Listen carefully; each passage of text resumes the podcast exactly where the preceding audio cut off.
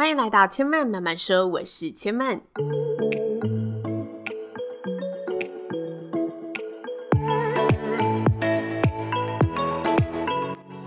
目前频道在 Apple Podcast、Spotify、Google Podcast 都听得到。喜欢的朋友，欢迎帮千嫚订阅并留言评论，让更多人可以认识千嫚慢慢说喽。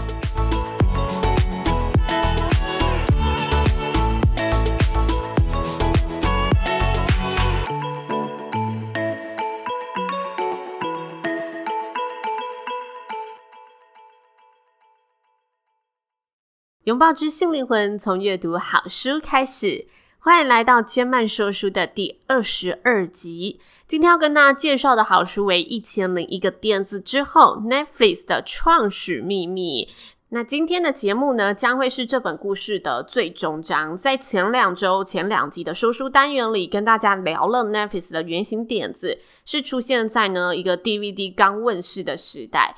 创办人抓紧时机，一捷祖先等的，从线上租借并邮寄 DVD 的服务开始，分享了作者从点子发想到招募团队、找寻资金，以及网站上线第一天所遇到的创业故事。虽然 Netflix 上线后呢，销售成绩比原本预期的还要好，但是团队发现，原本设定要以低成本高获利为主的租借 DVD 项目，并未被消费者买单，反而是设定为次要项目的 DVD 买卖成为了主要的收入来源。这时候，身为团队领导人的你会改变策略，转而专心在销售 DVD 这个带来九十九 percent 的营收生意上。但是有可能 DVD 流行起来后，更多竞争者涌入市场就被淘汰，还是把现在仅剩不多的资源全部投入在租借 DVD 的市场中？但你不知道会不会成功的冒险一搏呢？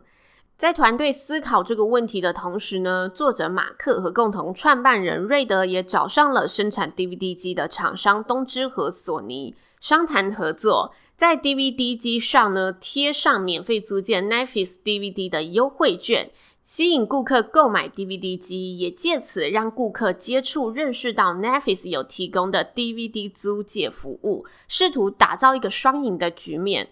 但这个双赢的局面呢，似乎没有奏效，因为真正的市场数据显示，这些购买 DVD 机的消费者在免费试用完后，仅有五 percent 的使用者会回来付费租片。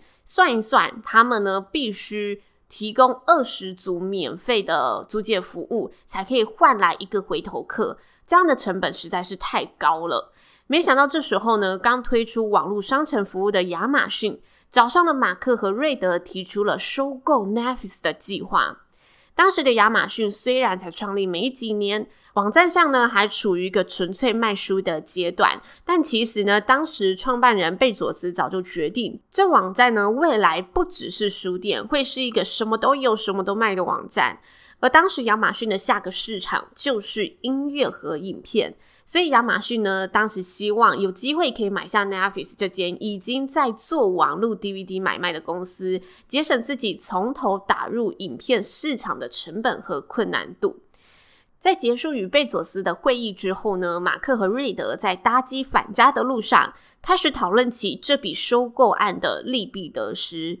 这场交易的好处是，亚马逊的收购可以让他们避免后续与亚马逊这间呢必赢的大公司正面交战，可以把 Netflix 呢交给口袋更深的大公司，扩大规模，继续创造可以获利的商业模式。但相对的，他们先前的所有努力。与团队一起开发的网站，这些从零开始实现的线上服务，以及一间一间逐一登门拜访所建立起的 DVD 供应链，都将全部的拱手让人。到底该如何进行这项艰难的抉择呢？瑞德和马克呢，在一阵你来我往的讨论之后，更偏向相信 Netflix 的事业潜力。马克在这时呢，也提出一个艰难的选择。马克告诉瑞德。我们应该要专注在会让我们与众不同的事业上。我们应该放弃现在事业中唯一让我们获利的 DVD 买卖市场，更专心在租借 DVD 的服务中。作者马克在书中写道：“对新创公司来讲，光是把一件事情做对就已经够难了，更别说要把一堆事都做对。一定要专注。如果你选的是感觉是不可能的任务，那你更非得专注不可。于是，他们有了不卖公司的共识，并且开始了新的募资计划，试图为 Netflix 找到更多的资源，让 Netflix 可以有更多的时间转型为专注于 DVD 租借的事业。于是，他们开始进行了募资的作业。但是，当他们向投资商提案时呢，他们感受到这些提案并不够有说服力。虽然对方没有直接的质疑内容，但是各个看起来脸部表情都相当的不安心。几天后，投资商呢也抛出了几个他们尚未找到好答案的问题，但最后他们仍然的成功了，完成了募资。原因在于瑞德过去的良好记录解决了许多看似无解的问题。这些投资人和创投公司呢，从以前就知道并且相信瑞德拥有这个能力，所以即使现在看来 Netflix 的前景迷茫，提案也并不完美，但他们相信。只要是瑞德，就有能力呢化腐朽为神奇。他们相信瑞德的头脑和眼光，于是 Netflix 多获得了几个月的资金，得以好好的专注打造更好的租借服务。在创立 Netflix 的过程中呢，瑞德主要就是扮演一个出资者和幕后重大决定的商讨者，而马克呢，则是担任亲上火线、指挥领导决策、解决问题的执行者。这样的关系一直维系到一九九八年的秋天，Netflix 上线的半年后，瑞德难得的踏进了办公室，并且一脸严肃的跟马克说：“我们必须谈一谈。”瑞德打开了准备好的简报，简报上写着大大的“成绩”两个字。接着，瑞德缓缓的、沉重的说出：“我一直在思考未来，我很担心，我很担心我们两个人。”事实上，我担心的人是你。我担心你的判断能力。马克听到这段话，错愕的挤了出声音说：“神经病！我才不会坐在这里听你教训我认为我做得很烂的理由。”接着，瑞德眨了眨眼，约莫沉默了十秒，关上了电脑的简报，跟马克说：“我不是要谈你有多烂。”你在这里做出了好成绩，但是我对于你独自领导公司的能力失去了信心。你的策略能力很不稳定，一下神准，一下又离谱失准。我发现你的判断能力、用人方式、财务直觉都有问题。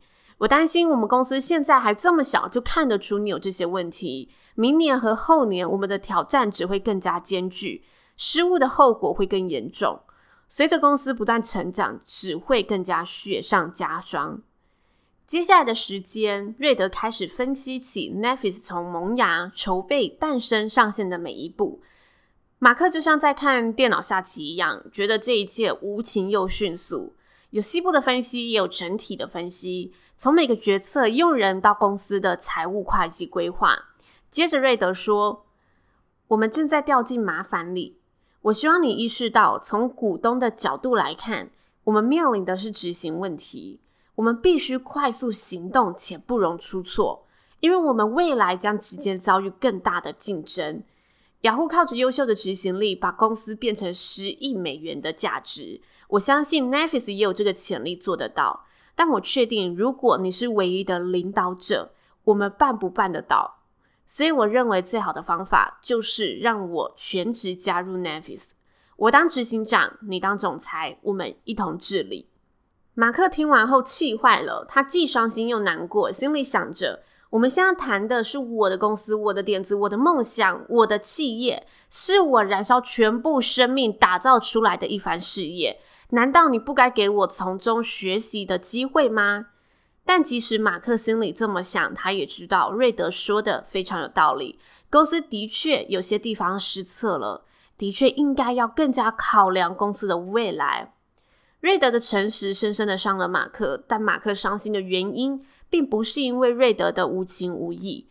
瑞德并没有无情，而是因为那份诚实彻底的撕开了马克的绷带，拉扯到了马克心底的伤口。实话真的不好听，要向自己承认瑞德说的没错，更是一个难上加难的修炼。结束对话后的马克呢，坐在黑暗里，他思量着这一切。越想他越发现自己的梦想其实已经产生了变化。马克写着：“最初我有一个梦，有一间由我掌舵的公司。然而，当我坐在办公室里，听着瑞德细数哪些地方做得不够好，听着他说为什么公司需要有两个人共同掌舵，我才明白这里面其实有两个梦，我需要牺牲一个，才能让另一个成真。”否则，我会既失去公司，也失去了掌舵一家公司。如果要让 Netflix 成功，我得诚实面对自己的局限。我需要承认，我喜欢打造东西，我在这方面有能力号召一支团队，塑造文化，让点子成真。但是，当点子成功问世了，公司快速成长时，所需要的领导技能又不同了。我的确是前百分之九十八的人才，但瑞德更优秀。他是前百分之九十九点九的人中龙凤。他在公司这阶段比我更适合领导，更专注，更大胆。我必须扪心自问：让我梦想成真有多重要？这个梦想是只属于我的梦想吗？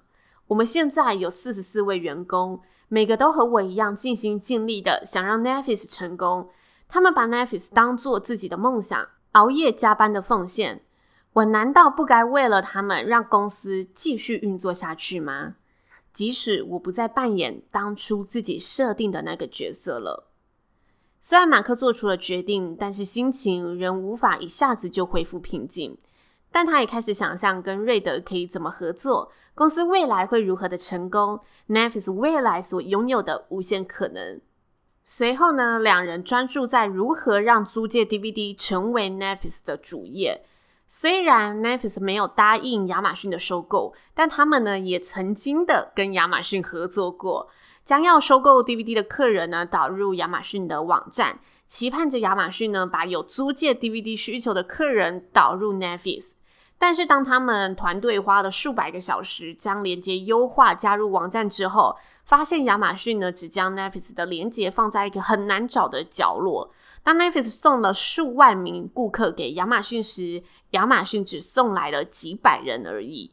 于是呢，他们放弃了这一个合作，他们继续与团队寻找其他行得通的方法，并且想出了三个值得一试的点子。这三个点子可以说是 Netflix 的一个很大的转折。那这三个点子是什么呢？第一个是家庭出租店，只要你缴月费一次就可以租借四部 DVD，DVD 没有还片期限，但只要你呢归还一片 DVD，就可以再回到网站上租新的一片。这个月呢，你家里可以随时保有四片想要看的电影。这是第一个家庭出租店。第二个是不断送到家服务。担心上一个点子，消费者会因为太忙要回到网站上再租一片会行不通，所以消费者可以呢先利用网络的清单建立想要看的影片。当客人回寄 DVD 的时候，不用再上网，Netflix 会自动呢帮你寄出原先你设定清单上面的那一些 DVD。接下来第三个服务呢就是订阅机制了。他们从这一些意见调查表中发现。顾客似乎很喜欢没有期限的 DVD 租借服务，可以没有时间压力的将 DVD 留在家里，等到想看的时候再看。虽然顾客喜欢这样，但 Netflix 呢，到底该采取怎么样的收费模式？万一顾客租借之后，从此就不寄回 DVD 了呢？于是他们决定测试一个连续月费制，只要你有在使用服务，那这个月就要收钱。原先他们呢是想要把这三个方案单独来做测试，一次测试一种，找出哪一个方法可行，可以怎么去优化，哪里又是不好的地方要去修正的。但就在他们讨论要如何测试之时呢，瑞德跳出来说：“我们没有时间这么做了，现在已经越来越少人在租片了，没有人在租片了，我们应该要将所有的点子同时测试。”有时候有点子时，直接测试十个坏点子，远胜于你花许多时间想出一个完美点子。于是，Netflix 呢就将家庭式出租、不断送到家服务和订阅制这三个点子一次推上市场，一次下锅测试。没想到这项测试成功了。客户不只喜欢没有罚金，喜欢统一的月费制，还喜欢自己可以依据清单不断有 DVD 送到家。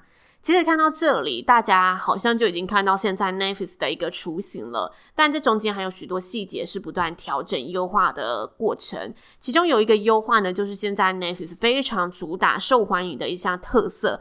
这项特色就是随选服务，随时可以依照顾客的需求选择来提供服务。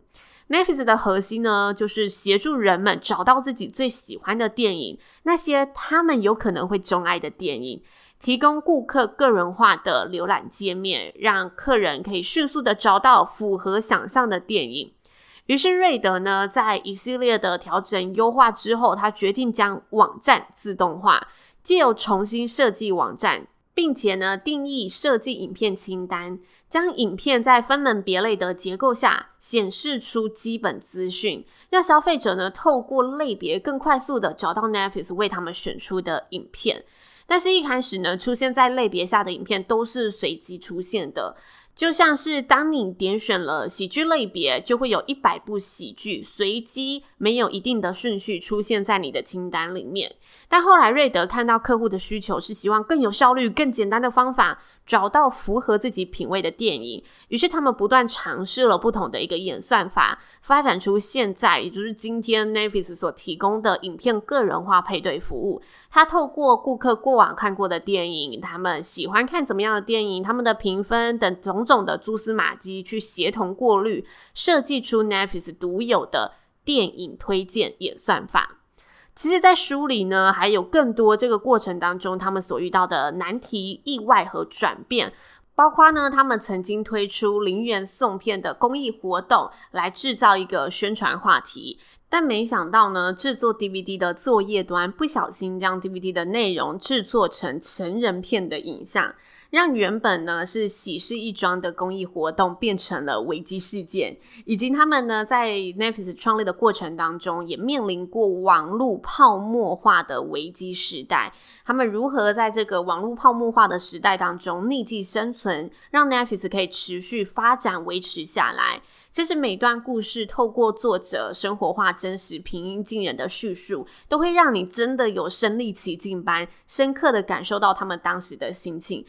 会让你看着看着，就好像这些事情是发生在你身旁的事情一样，有欢笑，有荒唐，有伤痕，有成长，真的非常推荐大家可以好好的阅读这本书。那这本书呢，千嫚说书的系列里面也做了三集，如果还没有听过前两集的朋友，欢迎可以往前收听，一起完整的感受一下这本书的魅力。